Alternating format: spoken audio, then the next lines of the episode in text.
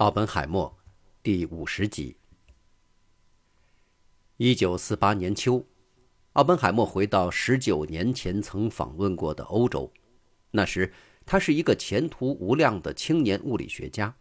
而当他归来时，理所当然地成为那个时代最知名的物理学家、最著名的美国理论物理学的创始人——原子弹之父。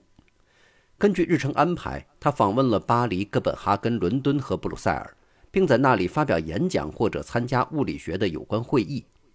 那时，年轻的他已经到了可以到哥廷根、苏黎世和莱顿做深层次研究的程度。他急切地期待这次旅行，但到九月底，他写信告诉弟弟，不知道什么原因，他对本次旅行的收获感到失望。他在信中写道：“欧洲像他的过去一样，只是一段时间的简单记忆。”关于物理学的会议还是值得称道的。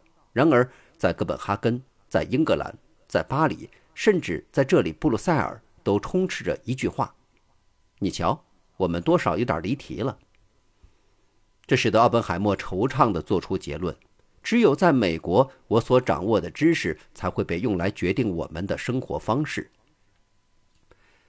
罗伯特随后在信中言归正传。督促弟弟弗兰克去寻求一位好律师的安慰、支持和意见。众议院非美活动调查委员会那年夏天曾举行听证会，罗伯特正在为他的弟弟，或者说是在为自己担心。他在信中对弗兰克说：“自从我们离开美国而无法得知托马斯委员会的新发展，那么情况就开始变糟了。”阿本海默担心委员会会对他的弟弟采取行动。因为他与共产党的关系众所周知，罗伯特·本海默知道，早在1947年3月，《华盛顿时代先驱报》登载的一篇报道就指控他曾经是一个共产党员，而弗兰克·奥本海默那时愚蠢地否认了这篇报道的真实性。虽然不是很明显，但是罗伯特发现弗兰克这些年对此事想了很多。正是在这封信中，他殷切建议弟弟找个好律师。他需要的是一个与华盛顿和国会都有门路的人，更重要的是跟媒体有很多关系。你为什么不考虑一下赫伯特·马克思？他可能符合所有这些条件。罗伯特希望弟弟能够免于托马斯委员会的各种迫害，但很显然，弗兰克要为此做好准备。那时候，三十六岁的弗兰克·奥本海默正处于事业巅峰，他曾在罗切斯特大学工作。这时候，他在明尼苏达大学做量子物理学的创新实验研究。到1949年，他名声鹊起，并且成为从高层次研究量子物理学的一流实验物理学家之一。罗伯特担心弗兰克的处境，同时他一直觉得自己的声誉可以抵消自己左翼的过去。1948年11月，罗伯特出现在《时代》杂志封面上，同时。该杂志附加了使他更具声名的事业和生活的概况。《时代》杂志的编辑告诉数以百万计的美国民众说：“奥本海默，美国原子弹时代的奠基人，是一个不折不扣的时代英雄。”当《时代》杂志的记者采访他时，他并未掩饰自己过去的激进。他坦然承认，1936年以前，他是一个世界上离政治最远的人物之一。但接下来，他也承认，一个年轻而又失业的物理学家的眼光会很短浅，而他自己的德国亲戚要逃离纳粹政权的消息，使他明白了一些事。我清楚地认识到，政治也是生活的一部分。我成了一位真正的左翼人士，加入了教师工会，并认识了许多美国共产党的朋友，那是大部分人在大学或高中后期都会做的。托马斯委员会不喜欢这些，而我却不为这些感到惭愧，甚至为参加晚了而感到惭愧。那时候我所信奉的，现在看来是无稽之谈，但它却是成为一个完整的人不可或缺的经历。如果不是这迟来却不可替代的教育，我可能就不会在洛斯阿拉莫斯工作了。他的故事在《时代》杂志刊出后不久。他最好的朋友，曾经是律师的赫伯特·马克思，曾写信祝贺他说：“他的感想是一篇极好的文章，它的内容很可能作为他左翼历史的引证。马克思评论：这个开庭前的预备很出色。罗伯特回信道：“我欣赏你专门指出的那一点，从这上面我看到了希望，这是我期待已久但以前没有见到的东西。”赫伯特·马克思的妻子安妮·威尔逊，她是奥本海默过去的秘书，担心《时代》杂志的报道会引来批评。奥本海默自己却不能确定从中会得到什么。奥本海默期待自己免受国会调查员的打扰，但在1949年春，托马斯委员会展开了一场以伯克利放射实验室的原子能间谍案为主的调查。这不仅涉及到弗兰克·奥本海默，就连罗伯特·奥本海默都成了潜在目标。奥本海默过去的四个学生——大卫·伯姆、罗西·洛马尼茨、马克思·弗里德曼和约瑟夫·温伯格。都收到了接受调查的传票。一九四九年六月七日，奥本海默出现在托马斯委员会决策会议紧闭的大门之内，六位国会议员对他进行质询，其中包括众议员理查德·尼克松。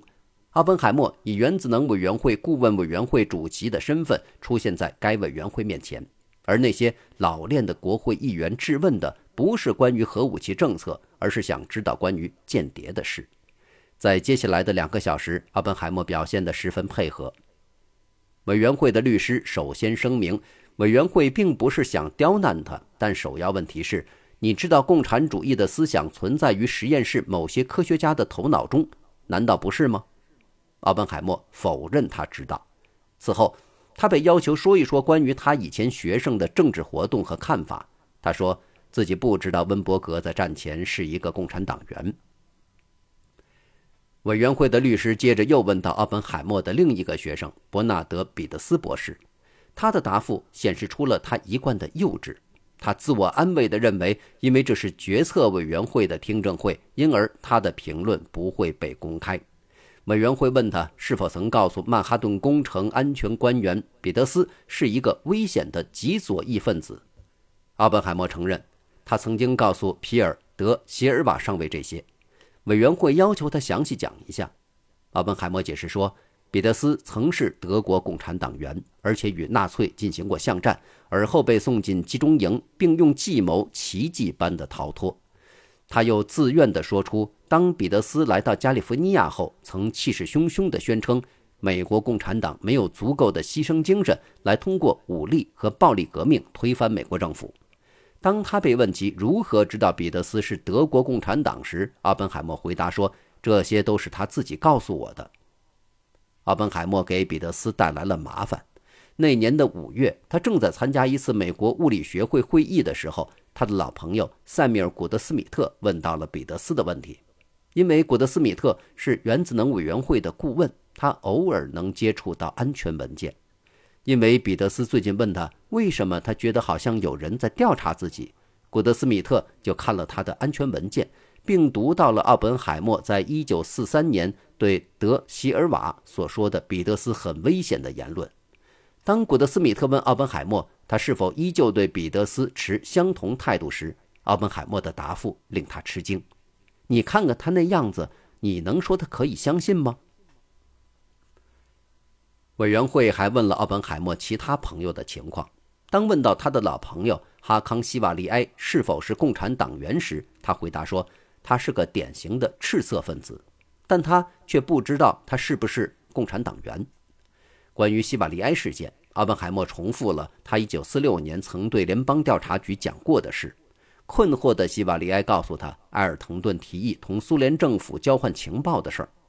奥本海默大声且严肃地告诉他：“不要感到困惑，并且不要与此事扯上任何关系。”他说：“当原子弹在广岛爆炸前，希瓦利埃对原子弹一无所知。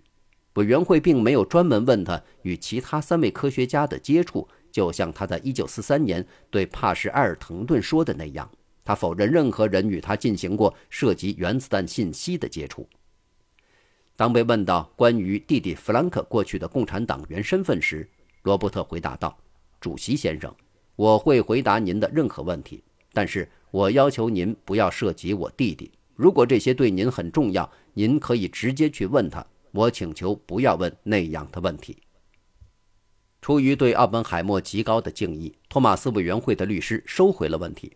在结束前，国会议员尼克松说：“奥本海默给他留下极深印象，而且十分高兴地赋予奥本海默在他们的程序中应有的地位。”乔·沃尔普对奥本海默的冷静表现十分吃惊。罗伯特好像下定决心要让国会议员们坐不住。会后。六名托马斯委员会委员全都走下来与这位著名科学家握手，因此罗伯特继续认为他的坏名声仍是个保护盾，也就不足为奇了。奥本海默从听证会上毫发无损地回来，但他以前的学生就没有那么幸运。在奥本海默被询问后的第二天，彼得斯草草应付了委员会的二十分钟调查。他否认自己在德国或者是美国曾是共产党员，他同时也否认了自己的妻子汉娜·彼得斯博士是共产党员和自己认识史蒂夫·纳尔逊的事儿。彼得斯离开时一直在揣度奥本海默前一天到底跟委员会说了什么，因此在回罗切斯特的路上，他在普林斯顿停下来去拜访了自己的导师。奥本海默俏皮地说：“上帝指引了他们的问题。”所以我没有说任何不合实际的话，但一周后，奥本海默的闭门听证会内容被透露给了《罗切斯特联合时报》，报道的标题很惊爆。奥本海默博士称彼得斯极其赤色。彼得斯在罗切斯特大学的同事了解到，彼得斯曾用诡计逃出达豪集中营，而且还批评过美国共产党因不够敬业而无法发动一场武装革命。彼得斯马上知道自己可能会丢掉工作，他迅速否认奥本海默的指控。他告诉《罗切斯特联合时报》：“我从未告诉奥本海默博士或任何人我曾是共产党员，因为我不是。但我的确赞叹那种与纳粹作战的斗争精神，而且敬重那些牺牲的英雄们。”他还承认，虽然他的政治观点即使在今天也不是正统的，但他强烈反对激进歧视主义。他对社会主义也很向往。但他不是共产党。奥本海默不久就收到了弟弟弗兰克以及汉斯·贝特和维克托·维斯科普夫的信，他们都对奥本海默那样攻击一个朋友感到吃惊和痛心。维斯科普夫和贝特都写道，他们无法理解奥本海默怎么能那样说彼得斯的这些事儿。正如维斯科普夫所说的，他们敦促奥本海默纠正那些记录，并尽自己所能使彼得斯不被解职。贝特写道：“我记得你跟我谈到彼得斯夫妇时是极其友善的，而且他们也认为你是他们的朋友。你怎么可以将他们从达豪集中营的逃离描述为有意识的直接行动，而不是一种逃离精神折磨的自我保护呢？”奥本海默在哥廷根大学时的朋友，并在洛斯阿拉莫斯担任过副主管的爱德华·康顿，也对该描述感到十分震惊和恼怒。现在，身为国家标准局局长的他，也是国会山上右翼分子不断攻击的对象。他在1949年6月23日写给妻子的信中说：“我确信罗伯特已经失去了理智。如果他真是这样的话，考虑到他的职务及艾奇逊利林塔尔报告中关于原子能国际管制的发起者身份，这会造成极其复杂的后果。如果他的精神垮掉，那一定是个悲剧。”我只希望他不要牵连太多人，彼得斯说。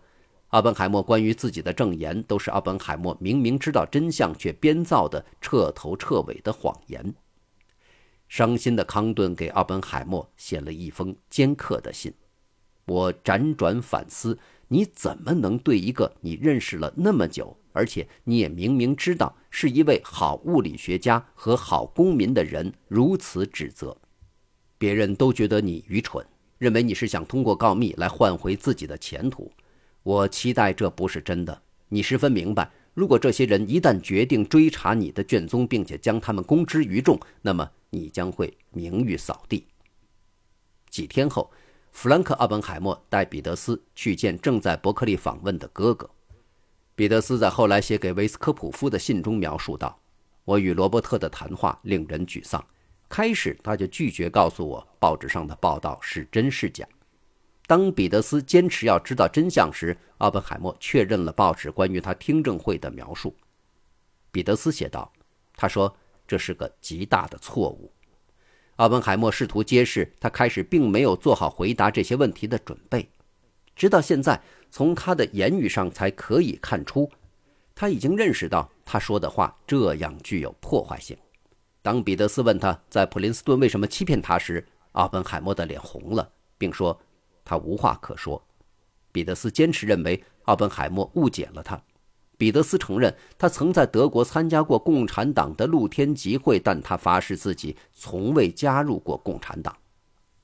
奥本海默同意写一封信给罗切斯特报社的编辑，以纠正他在托马斯委员会的证词。在这封1949年7月6日发表的信中，奥本海默解释说，彼得斯博士不是共产党员，而且也没有鼓吹要用暴力推翻美国政府。奥本海默说，他相信他的声明。而后，他继续为自由言论辩护。他说：“政治见解无论多偏激、多么毫无顾忌的表现，都不应当给一位科学家的高尚生涯造成不利影响。”彼得斯认为这封信是毫无意义的空话。尽管如此，这封信还是挽救了他在罗切斯特大学的工作。但他很快认识到，因为无法摆脱政府的调查，他在美国的研究生涯就要结束了。在一九四九年晚些时候，他向国务院表示要去印度，但是政府拒绝给他签证。第二年，国务院终于缓和了些，允许彼得斯前往孟买的塔塔基础研究院任教。但在一九五五年，因为美国国务院拒绝再次认证他的护照，他最后换成了德国国籍。一九五九年，他同汉娜前往哥本哈根的尼尔斯波尔学院，并在那里度过了他之后的。研究生涯，相对伯姆和洛马尼茨而言，彼得斯已经算是幸运。一年之后，他们都因藐视国会罪而被审判。伯姆在一九五零年被逮捕，并且在交纳了一千五百美元之后才被释放。但普林斯顿暂停了他的教学工作，并不准他进入校园。六个月后，普林斯顿不再与他续约。洛马尼茨在接受托马斯委员会的质询后便失业了，到最后，他仅能找到的工作是每小时一点三五美元的修铁轨的活直到一九五九年，他才又找到教学工作。值得注意的是，他好像并没有对奥本海默愤恨不已，他也没有因为联邦调查局和那个时代的政治文化对他所做的一切而抱怨。然而。他却有一种挥之不去的失望。洛马尼茨过去曾将奥本海默想成几乎是上帝的人，他深信奥本海默不是有意的。但这些年之后，他说他对人性的弱点感到伤心。伯母明白奥本海默的压力很大，在托马斯委员会的质询中，对彼得斯的不利证词被公布后，他与奥本海默进行了一次坦诚的交谈。他问奥本海默为什么那样说他的朋友。伯母回忆说：“他说他在那一刻精神错乱了。当事情太多时，他就有这种倾向。他有时会做一些很荒谬的事。我没有记住具体的话，只记得大体是这个意思。他说，当事情很多时，他就容易犯错。他也不能理解当时自己为什么要那么做。当然，这种情况在一九四三年他与埃尔滕顿见面。”和一九四五年与杜鲁门见面时就曾发生过，后来在一九五四年的安全听证会上也发生了。就像埃尔滕顿对维斯科普夫表述的那样，奥本海默很显然对听证会感到畏惧，但这很难理解。看着一个我十分崇敬的人处于道德上的绝望状态，是一种痛苦的经历。感谢收听这一期，欢迎继续收听下一集。